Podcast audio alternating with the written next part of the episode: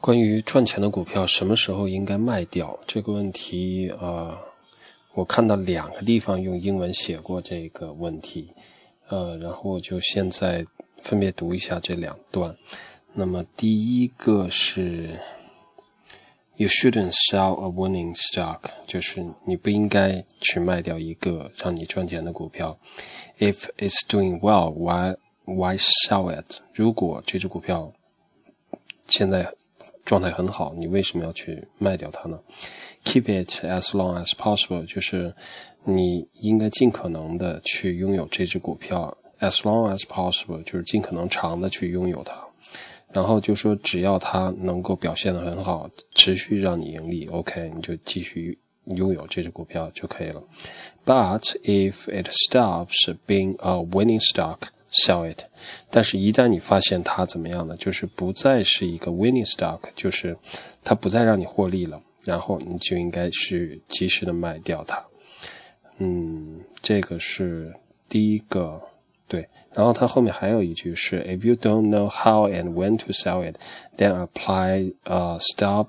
loss order at five or ten percent below the market value and let the market action take its course. 哦，这个就是呃，经常有一些人这样做，就是他确实不太在乎这个波动，然后呢，他会做一个基本的止损，就是从最高的位置向下百分之五或百分之十。如果是呃，它一直是向上的趋势，它就不卖；但是从向上趋势的转折点开始往下回调，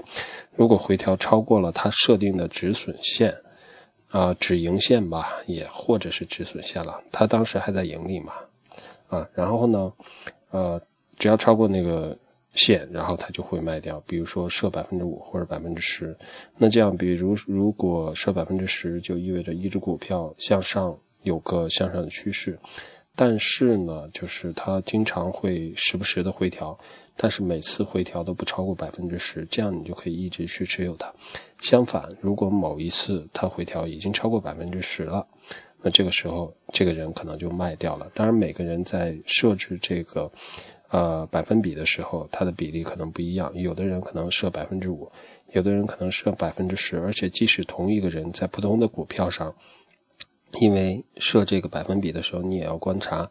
他的这个股票的庄家他操盘的一些规律。然后，有的股票操盘的这些庄家，他有自己的。这个数字在他心里，所以你要去看这个股票走出来的这个规律，然后根据它规律显示出来的数字和你自己可能希望的心里边习惯的那个数字，然后选择一个可能更好的数字，最后做一个呃自己的判断，什么时候应该离场啊。然后另一段英文是这样念的，它就是有两个词语叫 surfboard rider，就是冲浪的那个那个。冲浪板的 rider 就是骑在那个冲浪板上面的人，意思就是说什么呢？就是呃，像冲浪的人一样，这样的呃，在股市里边去买卖股票的人。所以呢，他这段话是这样写的，叫做 ride them as far as they possibly can 就是他会一直骑在那个就是向上跑的这个股票上面然后就是 as long as possibly can 就是尽可能长久。And december before they change direction 就是在改变方向的时候他们就从那个冲浪板上下来了。这个和刚才那段话呢出自于不同的两本书。那么后面这段话，它主要的意思，我觉得和前面那，就是那段话的意思应该有雷同或者相似之处。啊，意思都是讲，就是说。对于一只能够让你盈利的股票，你不应该轻易去卖掉它。然后就是说，只要它的趋势是在向上走，并且持续让你盈利的时候，你就应该一直去拥有它。